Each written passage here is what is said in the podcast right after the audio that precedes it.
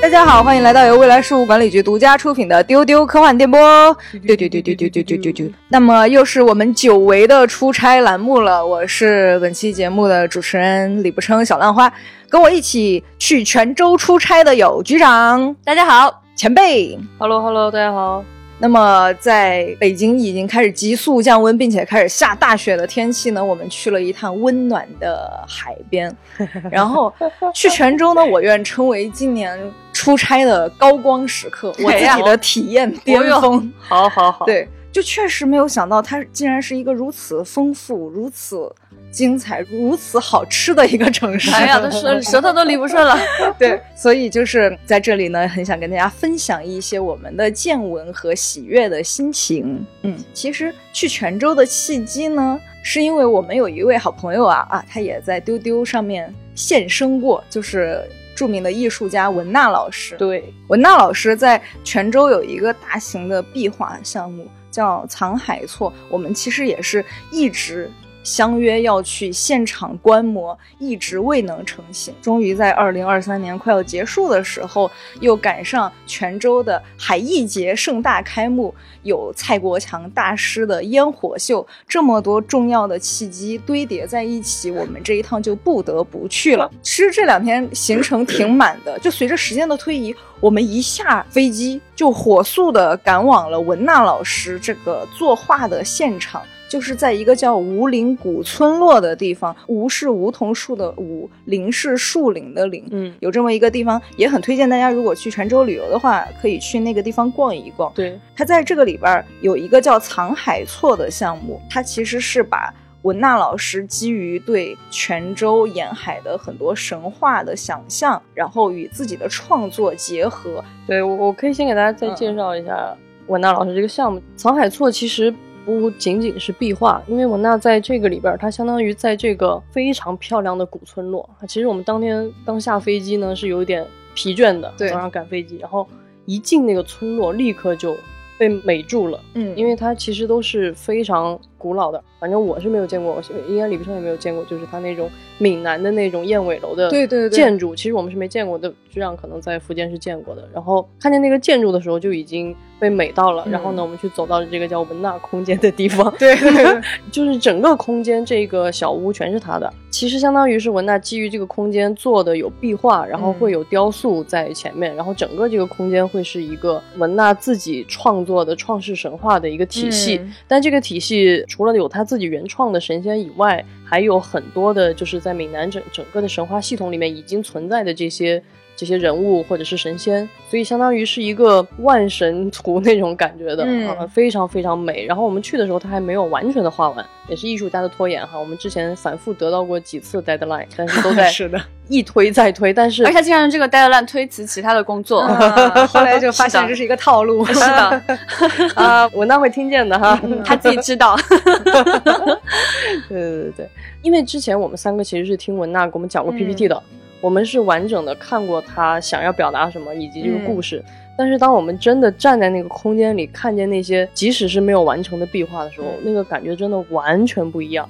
然后又听他很就是从头到尾把这个整个的这个叙事的神、嗯、神话体系讲了一遍，我也是再次数度想落泪啊！嗯、就是真的太美了。大家有兴趣，其实可以在网上搜索一下文娜老师的资料，嗯，因为他其实画一直是画这种神仙壁画，对很多人都说，哎，文娜是不是在画《山海经》no, 他说不是 no, no, no. 他说我这么多年从来没有画过《山海经》，他画的从来都是自己自创的神仙，对，叫文娜文娜经，哎，对，就很有意思。他一边画神仙呢，他一边还会用这种呃文言文来记录这些神仙的人设和故事，嗯、对，他的书法和他的绘画都是独树一帜的，风格非常的鲜明。大家有兴趣可以在网上稍微搜一下。对他其实之前也跟著名的瑞幸联名过，也跟爱马仕联名过，等等等等。然后他还在全国各地到处去画壁画。就他这次去泉州呢，一去就是四年，嗯，我也感觉很震惊。就听说他要去泉州，结果就没回来。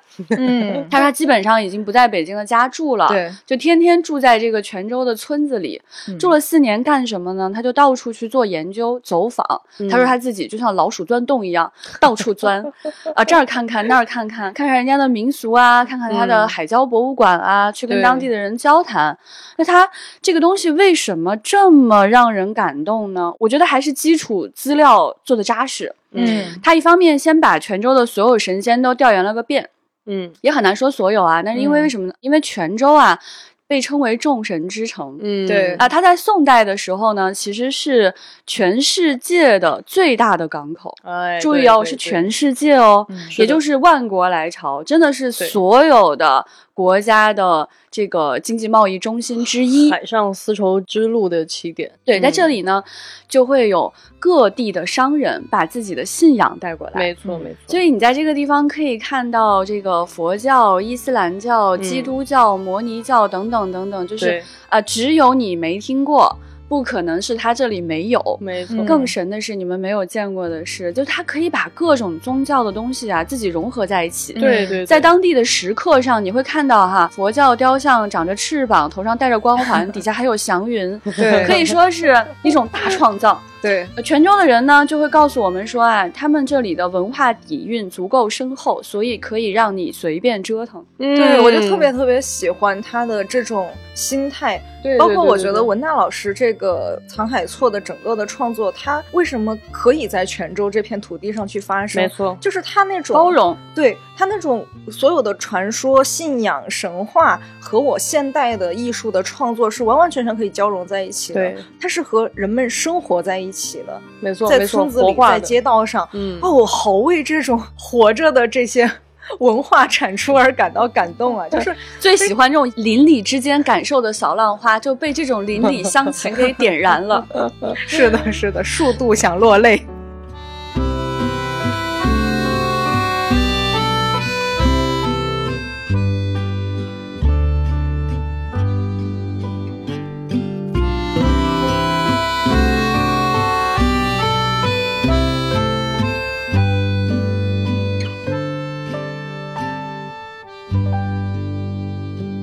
就在整个这个神仙系统里，就非常有趣。就是文娜并不是说把他自己创造这套神仙单拎出来给你嗯看，没错，而是呢，在整个房间里制造了一幅大型壁画。在这个壁画上，首先他先给泉州本身存在的神仙各自安排了位置。对，哎，观音啊、佛陀啊、财神啊等等等等啊，就是你转角遇见没见财神我很喜欢 对对对，你见没见过不要紧，嗯这里一定是存在的。嗯先在海上排布了位置啊，嗯当然也有这个妈祖啊等等哎等等。对对对对，那然后呢，他再把自己创造的这些神仙放进他认为合适的位置，嗯与这些神仙和当地的人民交融在一起。是的，是的，哎，我觉得这里面真的每一个神仙我都很喜欢。这些神仙啊，嗯有大有小，有男有女，嗯有老有少。对对对，我真的是什么感觉？就是我们三个人下了飞机之后啊，觉得舟车劳顿有点懵。但是啊，他讲了几句话之后，我就觉得我醒了。对，他越讲我越清醒，我就觉得我真的是天灵盖被打开的感觉。是的，是的，嗯我真的是很久没有见到过如此壮美、如此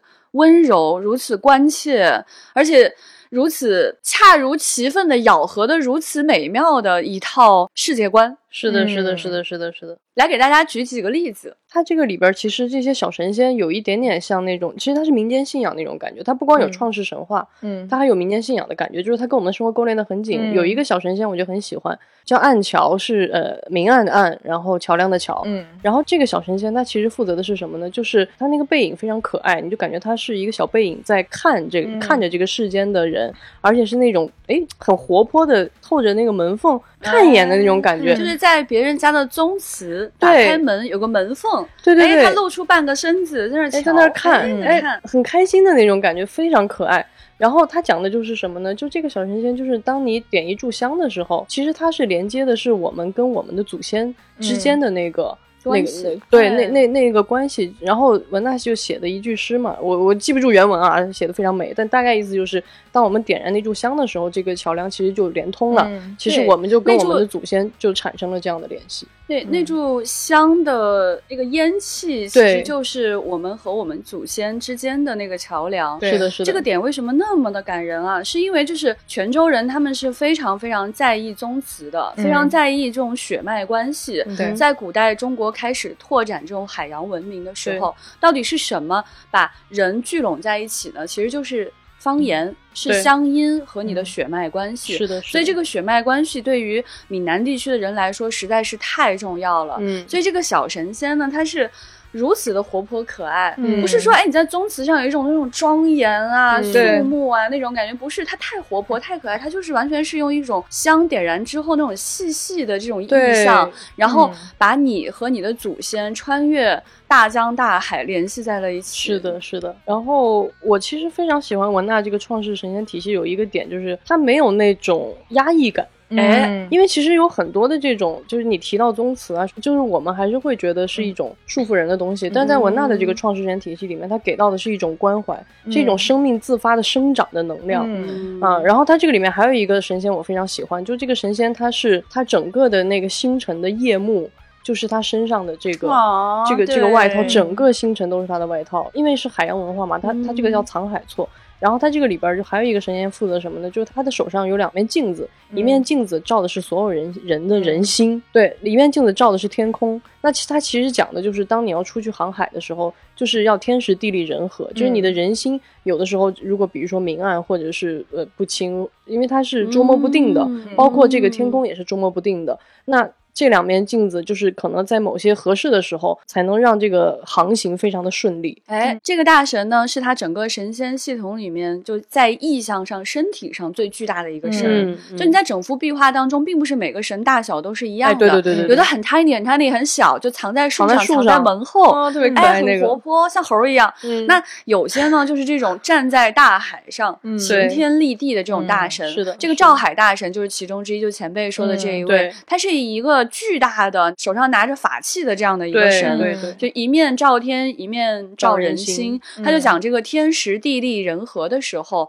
才能够出海航行。是的，哎，我觉得文大一下就 get 到这种出海的精髓，是就是你不光是要风和日丽，对，重要的是你船上的人心。没错，哎，是不是够进城，你才能够说嗯。这一次出海是不是平安？嗯。这个神站在海上，他观天望人心的时候，你就觉得啊、有一种很平静的，没错，既被保护又被穿透的感觉。对嗯然后他现在正在用这种大型的木雕，嗯他在跟当地的一位朋友呢，是做佛像的朋友来合作，正在用这种香樟木在雕刻这个大神的形象。对对我们去看的时候，他说这个到时候应该会是有一米九的这么一个嗯高度。哇，我觉得它形成型之后一定会非常非常美。你现在可以看到他身上就是有这种浪花的这种形象、嗯哈。对对，对然后远远远远的，你就闻见说什么香味，就是木头本身的香味。是的，我特别喜欢就是这一家做佛像的这个朋友，他们家本身因为做佛像啊，他很能掌握就是那个造像的眼神。没错，嗯没错，没错，没错，没错，哇，这个眼神啊，就是你要既悲悯又威严，对又有穿透力，是的同时呢，你又觉得他无限温柔，嗯没错，与你关切。我觉得这些东西要都掌握啊，这种造像的技艺真的是非常高超。嗯，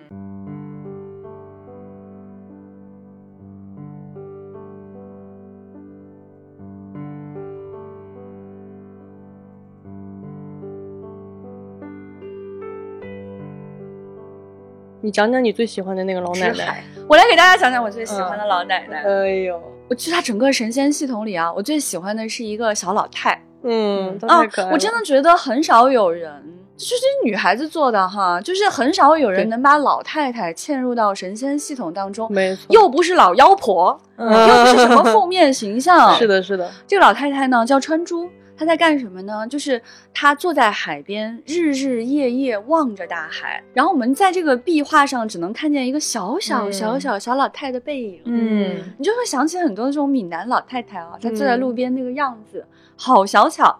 然后呢，他就说大海呢，海浪会把海上的这个贝壳推到他面前，，对，然后他会看到很多很多的珍珠，是的，他会把这些珍珠拾起来，一个一个穿起来。是的，这些珍珠是什么呢？是海上的故事。是的，嗯而是每个她一边人的故事。穿呢，这些珍珠还会散落，就这些嗯故事它会消失，但是不要紧，这个老太太坐在这里，就是她见过海上所有的故事。哦，嗯啊我真的觉得怎么那么的浪漫，那么的大气。又那么的温柔，嗯而且又如此的气势磅礴。嗯，对的，对的，海上所有的故事，那得是多少故事啊！没错而这个老太太最妙最妙的一点是，她的珍珠其实会遗失。是的她，不是一个守财奴，也不是一个说我这里有个藏经阁，我就把所有东西全部藏在我的宝库里嗯。她不用，她只要穿起来再遗失，她只要坐在这里能看见所有的故事，就是这个老太太全部的意义。对嗯实在是太温柔、太丰富了，真的是令人前所未见。嗯，但是你又觉得这些故事啊，它就是来自于这些民间传说、这些活着的信仰当中，你觉得它是生动的，没错它不是瞎编乱造的，它是可以信服于人，嗯它捡起来你就会愿意去信仰它，当地人甚至有可能会很愿意为它烧香拜拜的这样的老太太。是的。嗯，然后呢，我们其实在他工作室里看到了这个木雕的半成品已经嗯上色了。这个老太太就是很小，她就蹲在路边。你进去之后呢，你就会觉得哇，好小一只。最可爱什么呢？就是她我都光着脚，对对对对对光着脚，然后它的那个小脚丫翘起来，它的几个脚趾特别灵活，好像在动这种感觉。嗯没错，我觉得好惬意的老太太呀！嗯我也好想做这样一个老太太，我就坐在海边，天天看故事、讲故嗯事。对我特别特别喜欢，就是这套文纳的创世神话的。嗯还有一个点就是这些神仙很亲切，嗯就是这里面没有任何一个神仙给你那种传统创世神话那种神常有的一些面目，比如说掌控感。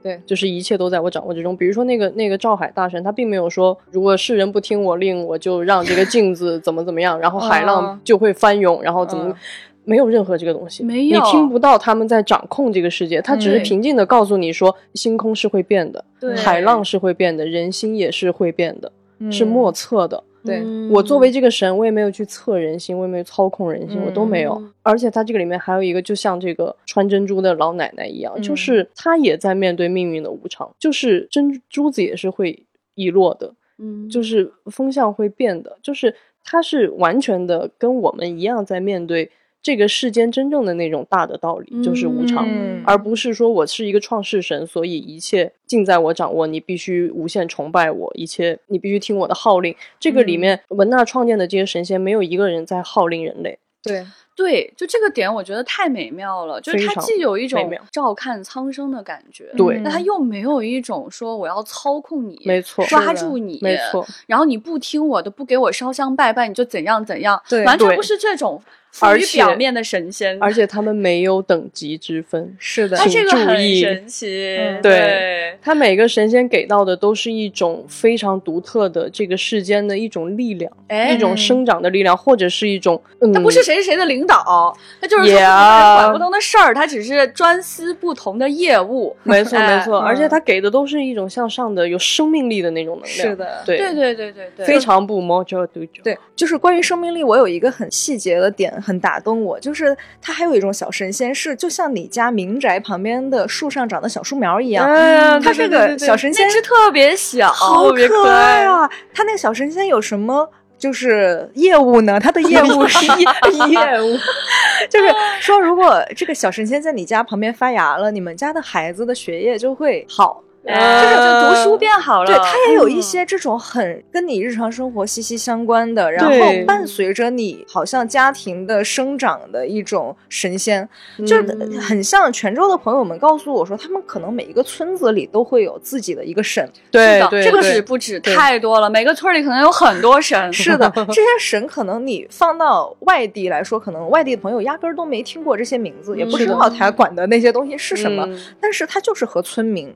祖祖辈辈生活在一起，也有嗯可能就是近些年，哎，突然来了个新神，哎，我们就和他 把哎他供起来，然后和他继续一起生活。是的，啊，我觉得这种感觉太美妙了。对，真的很喜欢，就是其实泉州它这个地方神仙多到什么程度啊？嗯，别说是我们这种北方来的中原文明来的外地人没听过了，隔壁村都不一定你在知道你在拜什么，嗯隔壁都不知道你在拜什么。嗯，就是当地的朋友，就是清水，他他过来给我们讲过一个故事，就很好笑，就说这一家人啊，就看见自己家里的那个墙壁上就镶着一个东西，嗯说说是个老物件，是个造像，然后他们就一直拜，因为是个女性形象，就拜拜，当做妈祖拜，拜了很多年。然后有专家过来考察的时候说，哦，这不是你拜的那个 啊，大家就哎是吗？说这个还是真的很有年月，它好像是明代啊什么什么的、嗯啊，那啊不要紧，那就接着拜。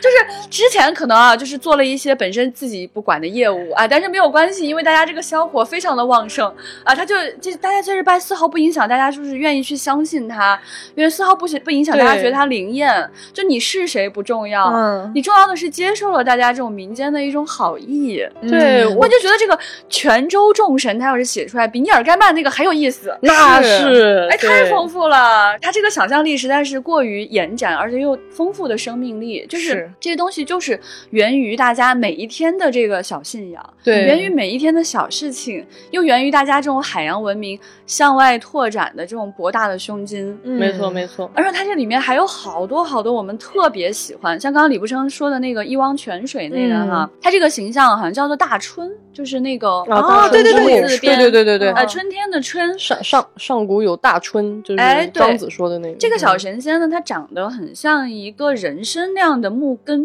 嗯他站在什么位置呢？他站在一群大神的下面，上面有谁？什么观音啊、佛陀，各种神都比他大得多得多得多。嗯对，然后他就站在下面呢，手里有一汪清水。嗯，这汪清水是什么呢？就是泉，嗯就是泉州的泉的意思。对他就说啊，他这汪清水可以哺育大树。嗯这个树是什么呢？这个春是什么呢？就是所有的神仙体系。嗯就讲说泉州这一汪清水可以让所有的信仰在这里茁壮成长。嗯，发芽、生根，变成大嗯树。哇！我听了以后觉得非常非常感动。他把自己创造这种小神仙嵌入到这个体系当中，如此的合理跟可爱。是的，嗯文娜这个人啊，声音也很大，又很活泼。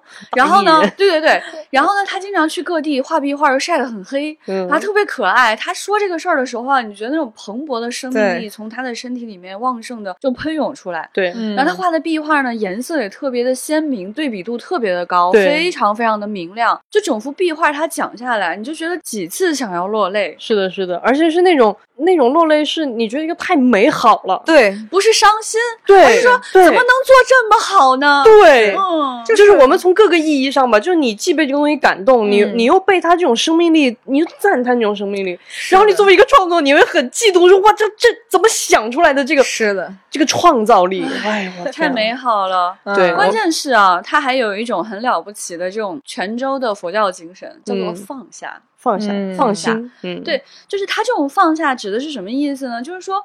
他不是说我创造这个东西我就端着，就要把所有东西罩在里面，我就要嗯欲统天下。它不是这样的，对他就是非常轻巧，对，就像那个老太太一样，我把它放在这儿，我把它放在上面，我把它放在小地方，对，或者是我嗯做一个巨大的神，让它站在海里不说话，就是观天观人心。是的，嗯哇，大家有个女神啊，叫藏海，对因为叫藏海海错哎，她这个女神，我当时就觉得天呐，怎么能做出这么美的神？嗯，这个姑娘就是站在海里，她全身都是海的花纹，没错，嗯所有的东西都在她身上出现，她就是嗯海本身。对，哦，嗯她把刚刚其实这个藏海就藏藏起来的藏，就是文娜介绍的时候就会把这个藏海放到最后，嗯，因为它为什么藏海，就是刚刚我们看的这么多，所有这些海上的一切，最后都被它藏起来，就也不是藏起来，嗯就是这个藏，我觉得不是那种隐藏躲藏，它就是一种包。容感。对包对包容，我都可以进来，然后我又没有争抢，不露锋芒，嗯那种温柔，就是世间的所有的时空，所有的故事藏海错，就是这样嗯藏海藏起来。唉唉就算这么回忆，我还是觉得太好了。太好了，而且我们因为太多了，我们其实都嗯记不太清楚。太感动了，而且我们其实听了两三遍。第一遍呢是他来北京的时候给朋友讲 PPT，对，嗯我们三个人啊，真的，他就说：“天啊，你们三个真是很好的气氛组。”我说：“我们不是随便赞叹别人的，是，的，真的就是他一边讲，我们就啊，我们就啊，就是哇，鼓掌。因为就是他就说你们也过于配合了吧？其实不是，我真的是每一次赞叹真的是发发自内。心因为说实话，咱也是见过世面的人，见过这么多的世界观，咱们自己也做世界观。对嗯，我真的觉得太罕见了。嗯这个这个世界观是如此的详细，像齿轮的一样咬合在一起，如此的精致。嗯而且它这种咬合不是光是跟自己咬合在一起，它重要的是跟当地的人和神都咬合在一起。是的，然后呢，它又是如此的温柔。对对你知道，很多世界观是很有抢夺性的，嗯是很有攻击，性的。很多创世神话伴随的都是人类的杀戮、嫉妒啊，这种无聊争斗。对掠那些东西太无聊了，它嗯其实汲取的都是那些最美好的部分，放在这个里面。但还有一个点，他就讲说，哎，你看泉州人从这边啊，他有壁画讲讲讲故事，就讲这泉州人走出去，讲到走出去之后，他又说他们有一个仪式，就是他们会把那个船打扮的非常美，叫花船，嗯，对对对，然后来，举行这样的一个祭典仪式。嗯，他就想啊，当人上了这个花船，如果要回到故乡，会变成什么呢？他起名叫花兽。嗯，这个船嗯会幻化成一种非常美的兽，对，而这个垂垂老矣的老人会变成少年，而这个花兽载着这个少年就可以回到故乡，嗯。归来仍是少年。对。哦，实在是什么叫生命力？太温柔了，有一种就是这个少年回来又重生了的感觉。是的，因为嗯。其实闽南人真的很讲，就是落叶归根，嗯呃，不管在外面漂泊了多久，他要回到家乡的，嗯。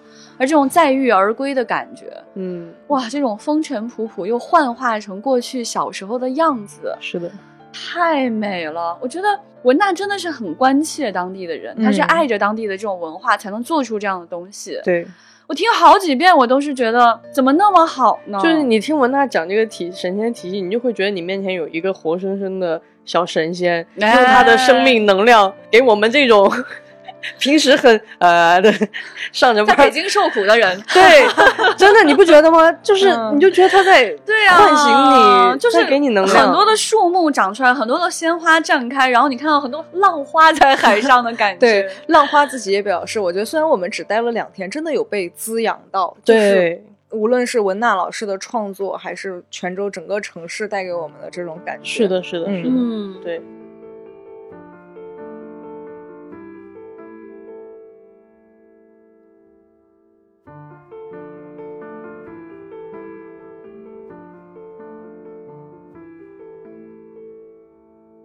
呃，文娜老师的创作太过于丰富啊，我们分享的也就是一角，有机会我们请他上丢丢来，好好的给大家丢一下他的神仙体系。对他往往他每次都答应我们说一定来，他就说我这做完我就去。可是他这个待的烂，咱也不知道是啥时候了。嗯他这次就跟大家说，我现在都不跟大家说我待的烂是什么时候了，啥时候做完啥时候算吧。对，就是这 这样就更泉州了一些。我突然觉得对对对是要放下嘛。放下了，放下了。嗯好，那么随着时间的推移呢，告别了文娜老师的工作室，来到了一个叫做觉灵禅寺的地方。哎呦，哦，也是很美妙的一趟旅程。哎，嗯，我跟你们说，真的，泉州对于我来说就是嗨点太多了。像我这样一个如此喜欢寺庙的人，嗯对，因为其实我以前在没有来泉州之前，我知道，首先我知道它信仰很多，很丰富，闽南地区的这种多神的这种信仰，然后我知道它很好吃，但是我对这种地方，我本来是内心有一种害怕，就是我害怕他有那种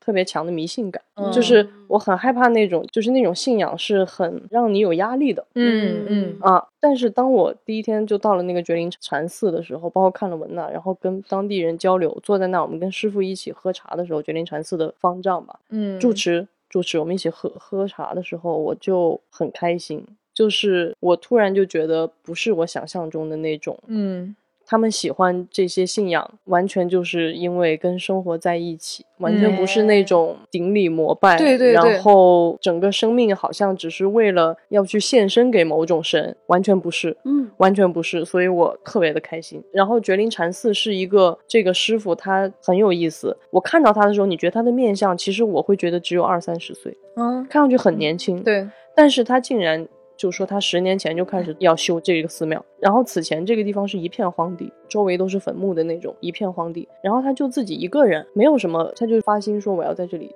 建一座寺庙。嗯然后他就慢慢的坚持了十年，然后你在他脸上看不到任何那种沧桑啊、嗯疲劳啊，他就很开心。他刚走出来的时候，我以为他是寺庙的小和尚，对谁知道人家嗯是住持。对我在墙上看到老照片的时候，我都有一种这个人，Never aged a day。对，就哎怎么没有变啊？还是还是这样子。对，很对有趣。他讲究一种叫生活禅，嗯，哎，你坐下之后就很有意思。文娜说我要吃那个巧克力，然后开始介绍说这巧克力特好吃。你就发现师傅这儿啊，就是啥好吃的都有，嗯老有人送给他，对然后他也愿意把这些好吃拿出来招待朋友。没错没错没错，对他突然就说：“你们喝不喝咖啡？”嗯对对对对对对，我当时就一头的问号，嗯，对。后来我想是我狭隘了，就是你搁哪儿不能喝咖啡呢？就是然后这个师傅他就说我很会磨咖啡，嗯他选拿出来三种豆子给我们选，对对，然后他就在那儿手磨，慢慢给大家冲，嗯然后劝我们说别害怕，下午喝了这不会睡不着的，我给你冲。对就很妙，就是你看到一个师傅啊，呃，穿着这个就是僧袍哎，僧袍，嗯然后慢慢的在那给你冲咖啡的时候，你觉得啊，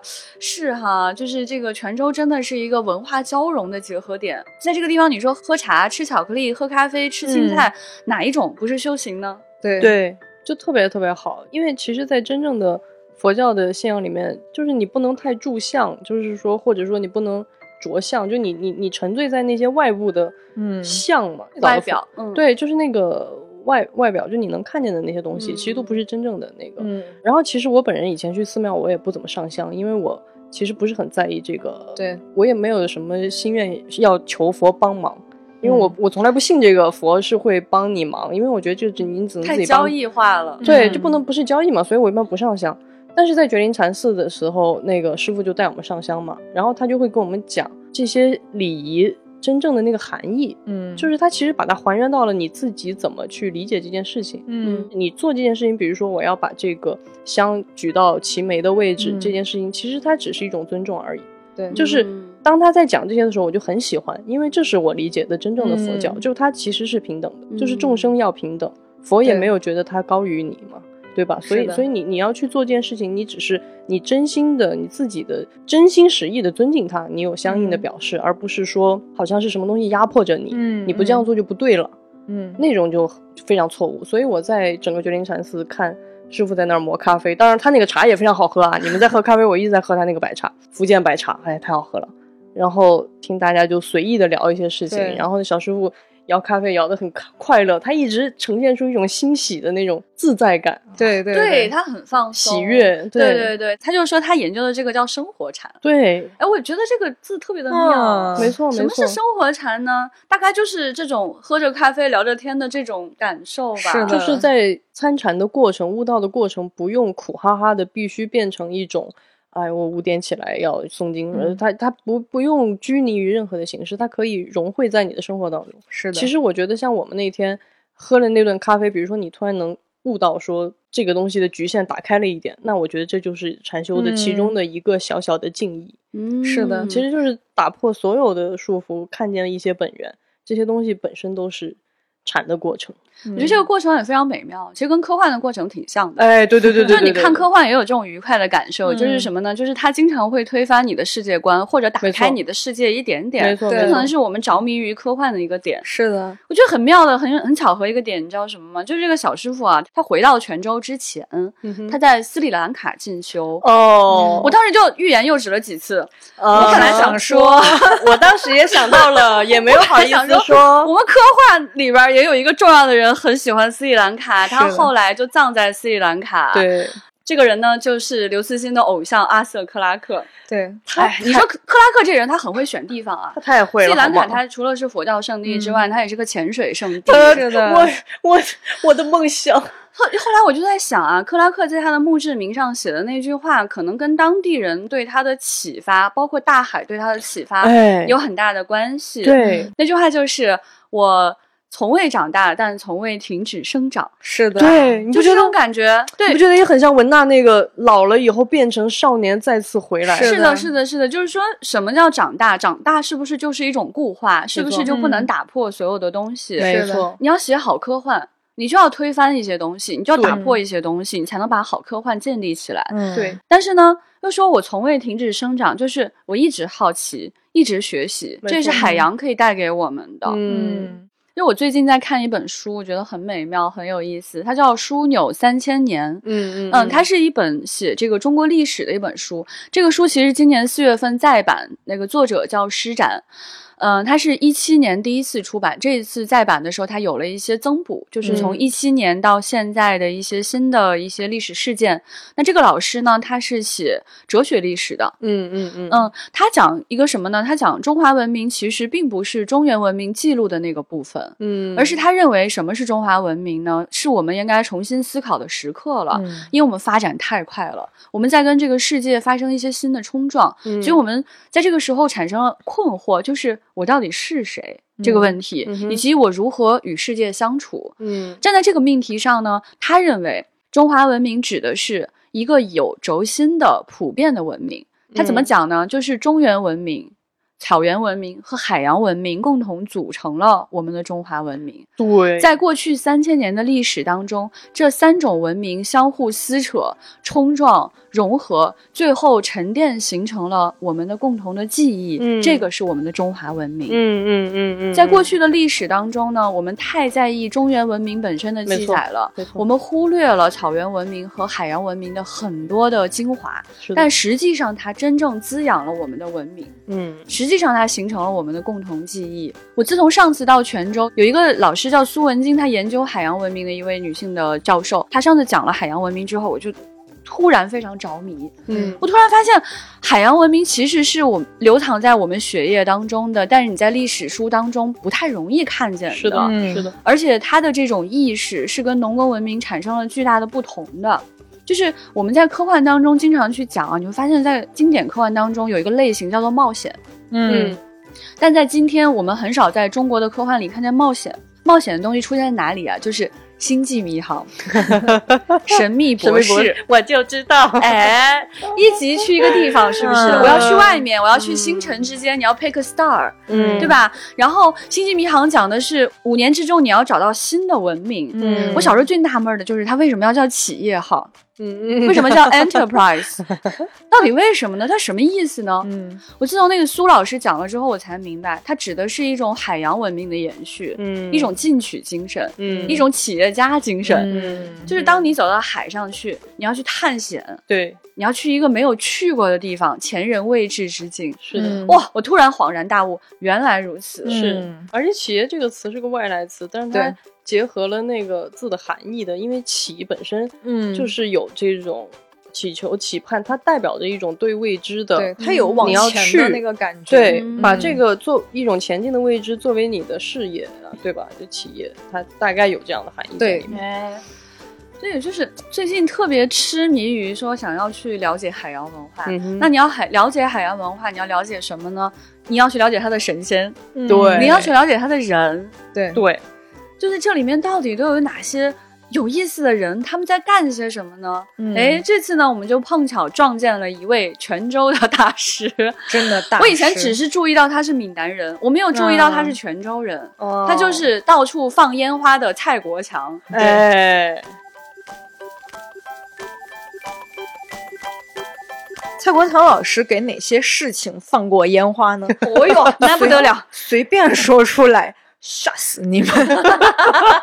比如说，零八年的北京奥运会，哎，二二年的北京冬奥会开闭幕式的视觉艺术总设计和烟火总设计，哦哟嗯。对，然后呢，包括去年的卡塔尔世界杯的闭幕式的烟花、嗯。也是他放的，然后他还得过，比如说国内外的各种各样的奖项，嗯。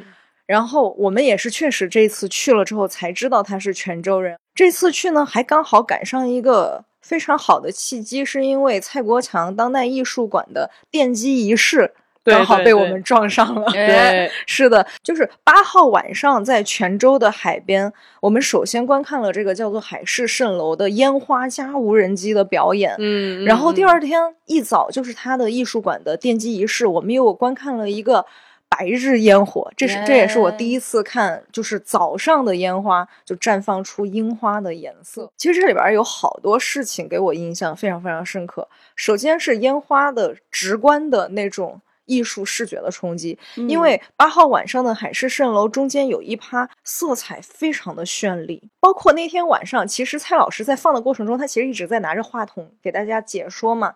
然后其中呃还有一个他的同事在旁边和他一起解说，我忘记具体是谁说的了。他们提到一个说今天晚上风向不是很好，所以有一些雾它会跟那散个得有点慢散的有点慢。嗯，但反而是因为那个雾和那个五彩斑斓的烟花融合在一起，我一瞬间想起就是。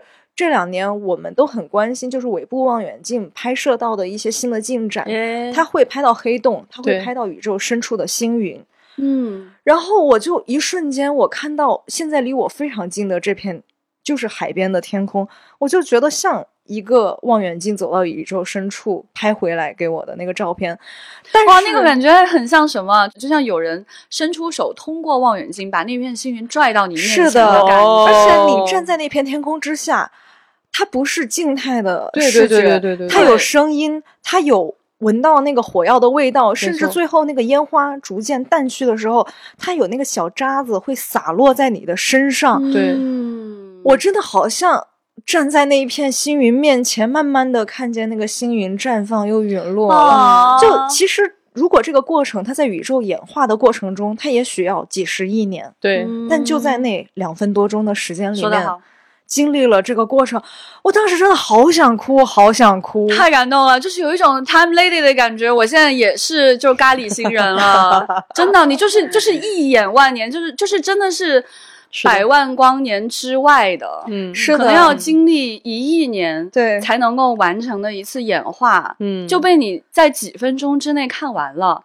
其实当时烟花绽放出来的时候，那一刹那我真的是感到很意外的。嗯。我后来有查过，它里边其实用的是面粉，彩色面粉，哦。所以它有一种逐渐释放的很立体的一种感受，嗯。真的像云一样。它那一段呢，刚好是用了各种各样的很温暖的彩色色系，没错。嗯所以它那种感受啊，加上那个云晚上的云雾，更让人觉得是星云，是很立体的。嗯。实际上，我们能够看到的星云是 NASA 加了颜色的，没错。它只是经过处理之后，认为加上这些颜色，可能人眼看起来会更明确，但实际上它是接受了辐射之后，嗯。根据这个光谱来做的，没错，并不是说你人眼睛看见星云就是彩色的。对，但我们有幸看到烟花是这个样子，那种感觉非常震撼。以前你可能在屏幕上看，你真觉得是二维的，这个是彻底的升维。是的，是是的什么叫立体？在这种瞬间，真的是感受到了。就是小浪花说的那个，最后那个碎屑散落一地的感受啊，你你也觉得非常的美，就是一种遗憾，嗯嗯，一种完美的生命绽放过留下来的宇宙的痕迹的那一刹那的遗憾，也是无尽的诗意。对嗯而且我觉得它的那个整个的空间感设计的非常巧妙的是，我们观看的那个台子在海滩边嘛，我们一直前半段是背对着海往天上看的，突然他说。大家回头看，然后在海平面又突然绽放起了像火树银花的那种感觉。嗯我当时觉得，哇，天呐，怎么可以这么美妙？是的，我我我也是第一次看到从水面绽放的这种烟花，然后在海里面，哦，我觉得内陆人的世界又被打开了。对，对我我他当时还说形容那个是鲤鱼，嗯，哦，对觉得很活泼，对对对很有生命力。是整个这个艺术作品，因为我其实是第一次看这种烟花表演，嗯，就我没有想到它如此的短。就是它完全超出了我的防备，就是，就是呃，哎现在我们是一个序章，然后海市蜃楼那个主、啊主场景就上来了，哎然后嗯下面是尾声，我就有一种 what，就是 当整个这个全部结束以后，我其实就在回忆他的那个海市蜃楼的那个。嗯其实我觉得他不光有那个三 D 的感觉，就是我觉得大师就是大师，就是他的那个节奏很有意思。就你们感、嗯有没有感觉到，就是尽管这个整个海市蜃楼的星云绽放的很短，嗯但是在那些绽放的过程当中，你会感觉那个星云又有一种慢慢在生长的那种瞬间。嗯对，就是这种又快又慢，然后那种时间快速流逝，对对对对对但是又停留住在你心中挂住了的那种感觉对对是挂住的感觉啊，我就哦真的很震撼。但是那个渣子就是掉到了我眼睛两侧啊，戴着隐形眼镜，很痛苦。太大了，没办法，真的是，我后我们都没办法掉到眼睛里面去。没有没有，我后来就有点遗憾是什么？我实在是不敢一直抬头了。我就是，呃因为我一直在录嘛，嗯我就我就是手挡着眼睛上方，然后录像，然后透过那个缝 再看一眼最后的烟花，嗯，就是那种感觉。对，我觉得前辈说的这个又快又慢啊，真是美妙极了。嗯对，就猝不及防就要结束了，特别好但是它在你眼前是慢慢生长的感没错觉，，没错，绝对不是说啪一下就不见了的。对嗯哇，这种奇妙的感受，我觉得确实是他们应该是经过多次的这种技术调试，是才能够完成的的一种效果。然后一晚上的烟花，其实真的，我觉得可能就那么一两分钟是印刻在你心里，但是嗯我说实话，真的过去那么多天了。它在我心里真是牢牢挂住，对，对是的我动不动就会想起那个画面，让我感受到美的震撼，让我觉得 speechless，就是我我真的不知道该用什么语言来形容它是。的我终于知道为什么全世界人都那么爱他了，嗯原来他就是 Gandalf。他就是到到全世界去放烟花的那个人，谁会不喜欢一个放烟花的老头嘞？是。说到这儿，我还对三国讲这个整个艺术有一个非常有好感的，就是刚刚不成有提到，他其实全程在解说嘛。哎，我跟你讲，我太喜欢了，就是你想象中一个这样盛大的艺术典礼吧，哎。哎呀，进去的时候几层层层安保的那种，你会你会以为是一个那种很端坐的，啊对哦那样看的然后然后要有那种观众朋友们、各位来宾、各位，这你对你以为是那种解说，哎完全没有。完全不是，就是 蔡老师和他的那个助手，他们两个就是因为蔡老师口音很重嘛，就有那个泉州那个福建 口音，普通话讲的也不太清楚，然后经常打磕巴，然后他特别可爱，特别可爱，然后他还反复会跟他的助理两个人就是那种到到了吗商？量。等等一下再说，现在可以说了吗？你先说，你来说吧。就是对对对对对，就是大量的大声商量。就我觉得他们可能有点低估那个话筒的敏锐度。是的，其实我们都听到了。我们全部听到，对，或者是他们根本就根本就没在意。有他们没有在意根本没在意松弛啊，下一部分哦，我太开始了喜欢了哦，。等一下，马上就开始哦。好，你说，你说，那你说，对，所以我这两天就是带着，我以为泉州是那样的，结果经过了两天以后，哪怕是这种活动，嗯，都那么的放松。是的，哦，我好喜欢，就真的有一种自在了。非常自在。就是我特别喜欢，你知道吗？第二天啊，你就想他有个奠基仪式，说泉州的领导全来了，哦，然后也是这个安保、安保、安检、安检啊，要进去之后，你就也以为这个地方要盯住啊，对哎，结果蔡国强上台以后说啊，就第一句话是，哎呀，终于像那么回事了，我们就笑出来了。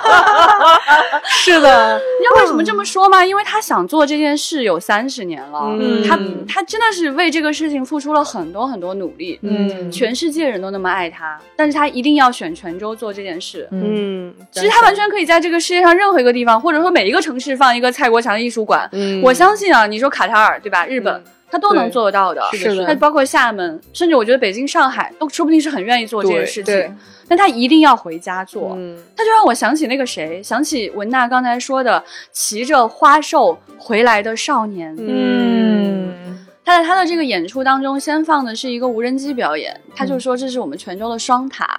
啊，我看到他就想起自己的少年时光，我当时就已经很感动了。嗯，他早上那个发言啊，这领导发言我一个字都没记住，但他说的每一句话都撞击在我的心灵上。而他说完那句话的时候，我真的是突然之间，我觉得我眼泪要流出来了。嗯他说那个，你知道那种他们叫地瓜腔啊，就慢慢讲哈、嗯但是很深情。他说毕加索说：“你赢得了全世界，也赢得不了自己的家乡，但是我一直拥有我的家乡。”嗯，我当时真的一股嗯热泪就涌上了这个嗯眼睛，是就是我当时就有一种觉得天呐，怎么怎么这么的感动？我觉得这句话说的如此的情真意切。是的，嗯。而且就是设计蔡国强当代艺术馆的这个设计师，就是著名 Frank 的 Gehry，嗯，古根海姆的博物馆的设计师。哎，对，蔡国强他就想说，他说一座优秀的艺术馆会改变一个城市，是的这是他真正想做的事情。嗯你觉得他又深情，做这个事情又墨迹，但是又如此的有野心。是的他想改变一个城市，所以你想。一个城市，一种海洋文明，就中华文明的一部分，它到底什么东西是文明的一部分？是你做的事，是你的所思所想，是你全部的行为，是这个文明的一部分。嗯真的太打动了。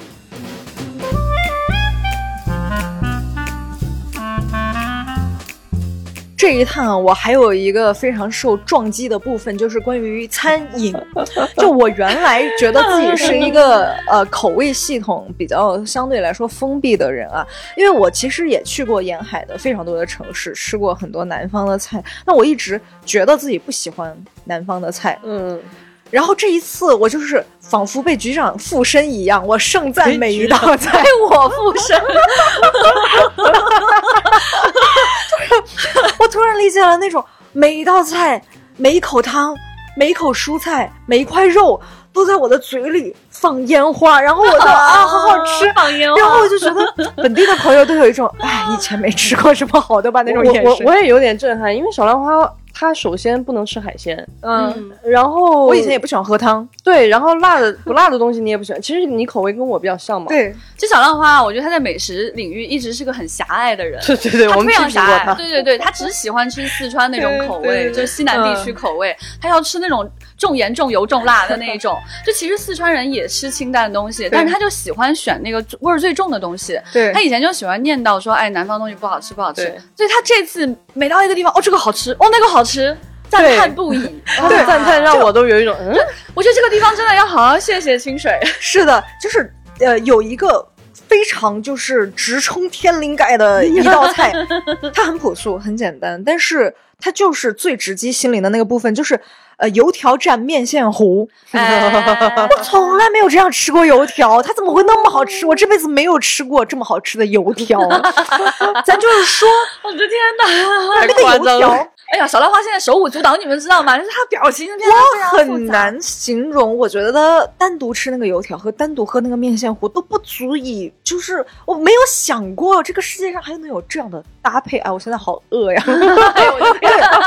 就是语无伦次了。后后来好吃到就是本地的朋友都会说：“你不要吃那么快，后面还有更好吃的。”我说我停不下来，我的这个嘴和我的这个手。然后我还记得喝了一个汤，那个汤端上来颜色是黑乎乎的。然后我有点犹豫，我说这个汤是什么东西？他们说叫熟地老鸭汤，那个地就是那个六味地黄丸的那个地，应该是嗯它和鸭子熬在一起。啊，我也不知道那个是东西是怎么熬的。哼你出来了，就我喝了一口，我想，哦天哪，这个世界上还能有这么好喝的汤，以及有很多我从来没喝过的汤，嗯，每一道都很好喝。对，记不住名字了，记不住但是名字每一次都爆炸了。对，是以及所有的蔬菜。它都是那么的嫩滑，那么的爽口，那么的新鲜。你知道，我们在北方这种就枯萎的人，就到了那种地方，它天气又很适宜，气候又很和煦，然后吃着那么新鲜的蔬菜，喝着那么舒服又美妙，手舞足蹈。我跟你说，他都疯了。那天我们吃饭，李不是，他坐我边上，你知道他一晚上跟我说的最多的话是什么吗？嗯，你吃点这个黄瓜。就 是就一晚上都在劝我，你吃点这个黄瓜，哦，太好吃！你吃点黄瓜，过一会儿又来，你吃点那个黄瓜。因为我怕他回到北京就吃不到那么好吃的黄瓜和白菜 和香菜。笑死了。就是你知道，我现在每次去南方出差，我都很珍惜我的每一顿饭。哎我真的是是要好好的计划我每顿饭吃什么是的，是的，是的。就是首先真的要感谢我们的朋友清水，嗯嗯，还有他老婆 July，以及他的这个同事 Bell，哎呦，他们每个人都对对我们太好了，而且这每个人都很有趣。跟我们一起同行的呢，还有这个多抓鱼的创始人猫柱。啊，我也很喜欢它。太好可爱李不生特别热情，冲上去跟人家说我是多抓鱼的深度粉丝。他真的是，你知道李不生天天在我们办公室强迫我们用多抓鱼，而且他有多喜欢多抓鱼呢？他真的会去买人家的那个吉祥物猫猫，各种颜色都要去买。有一种橘色买不到，他要去闲鱼收二手。对，就是我当着猫猪的面盛情的表达了 我对就是这个平台的喜爱。我真的觉得可以，就是因为很多，比如说呃老版的书，你。找不到的，你就可以去多抓鱼找一找，对对或者是你家里有很多书。其实我现在用多抓鱼用久了，我觉得是一种分享。就是我已经不想局限在说这些东西都很好，我必须要完完全全的拥有它。我现在有时候看到一本我非常喜欢的书，我会有一种感觉是，我在多抓鱼上卖了。来多抓鱼上在买这本二手书的人是真的想看这本书的人，哦。我愿意通过这个平台把我喜欢的书分享给别人。嗯。好。对，而且有一个非常重要的事件可以告诉大家，就当时这个莱姆全集发布的时候、嗯。是在多抓鱼上，对，就你很罕见就是说一个新新书书是在二手平台上发布的。就这次就猫叔告诉我嗯们说，因为索拉里斯星是他们平台上想看但却买不到的第一名。哦，哇，你看这个平台太有文化了，朋友不错们。对，这里也安利给大家。我觉得这种精神跟泉州的这种包容和分享也是紧密相连的。而且索拉里斯星这颗星球本身就是一片神秘的海洋，海，对。哎，你看，我觉得就是这趟泉州之旅，总的给我的感觉就是，我在这里真的就是被滋养到了，我找到了很多感觉，是我觉得现在这个世界上很缺少的那种丰富、多元和包容。没错，没错，我们没错，没很想把这种感觉分享给更多的人。对。哦我真的太喜欢泉州的寺庙了，就是我在那个里面看到大家都是很欢喜的进去的。对嗯对，他们在做拜拜，在烧香，在拿着鲜花的时候，我觉得他们都很愉快，对嗯就就是在们那个勤佛日那一天，就是他们会拎着红色的小袋子，里对对面装上各种勤佛的用品和他想送的东西，是的装在里面。你会发现说这个袋子啊都是红的，我就挺纳闷儿。我走进去看啊，你会发现这个袋子啊是各家的袋子，对，有时候是那不二种商家啦，商品袋什么，这个商品那个商品，上面各种各样的 logo，他不在意上面有什么 logo，他在意是的是它是不是红色的。就是你觉得这种又崇敬又有什么规矩，但又特别松弛的，非常松弛非常。我当时就是我们去勤佛日进了寺庙之后，我开始会有点担心，我怕闯进那种太盛大的典礼。啊结果发现不是，他们就是拎着袋子，里边可能是一些各种各样的自己挑选觉得可以给佛分享的东西，然后他会举着一朵花，对他特别美，他每个人都举着一朵花走进来，然后脸上的表情都很都很自在松弛和喜悦啊！我当时在那个里面，我就觉得好好好想生活在这里。对，而且听导游讲了一句话，我很感动。嗯就是他说，为什么会有这样一个日子，是因为过去就是战乱的时候，嗯，寺庙因为他囤了很多食物，对所以他打开大门就给当地的人送食物，嗯对，就嗯救济当地的人。所以后来大家也都很感激，就形成了这种很强的一种纽带式的文化，所以就会有这种呃后期的这些进贡啊、礼拜啊这样的一些行为。他们选的日子呢，就是开门救济的那一天。真的太感动了。嗯对，我会觉得他们每个人给我讲的那些神、那些信仰，离我都不遥远。没错，没错，没错，没哪怕，我此前没有接触过、没有了解过，但是他一讲，我就觉得它不是陌生的东西。没错而且你想拜谁就拜谁对，，它是我们生活里的东西。对对这点让我觉得既惊讶，好像又很情理之中，很合理它理应是那样。对，如果他是这样，该多好。就是对，哎，所以就很推荐大家都去泉州看一看。是的，是的嗯，而且呢，我非常非常期待蔡国强艺术馆落成的那一天，一定也有很漂亮的烟花吧。是的，那一定的。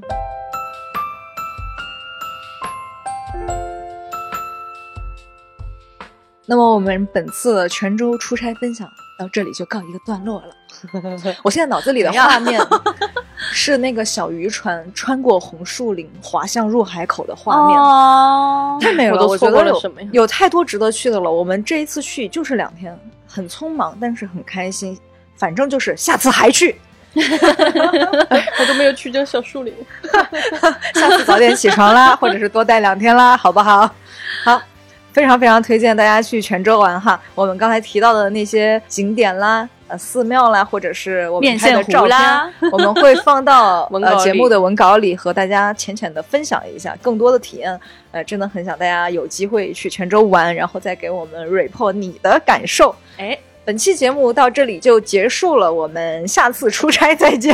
那么，如果你对丢丢科幻电波感兴趣呢，欢迎在各个你听到这期节目的平台给我们点一个订阅，也欢迎你给我们多多留言、评论和分享、点赞、收藏，帮助丢丢科幻电波被更多的人听见。如果你想跟丢丢科幻电波合作啊，比如说你是卖面线糊的商家，欢迎你发你的介绍 到我们的商务邮箱 marketing at faa 二零零一点 com。如果你想进丢丢的粉丝群和更多的丢友一起亲切互动的话，欢迎你加未来局接待员的微信，他的 ID 是 faa 零五零四。嗯，搜索这个 ID 啊，在绿色聊天小软件上添加好友，跟他留言丢丢，你就可以进群了。拜拜，拜拜拜拜。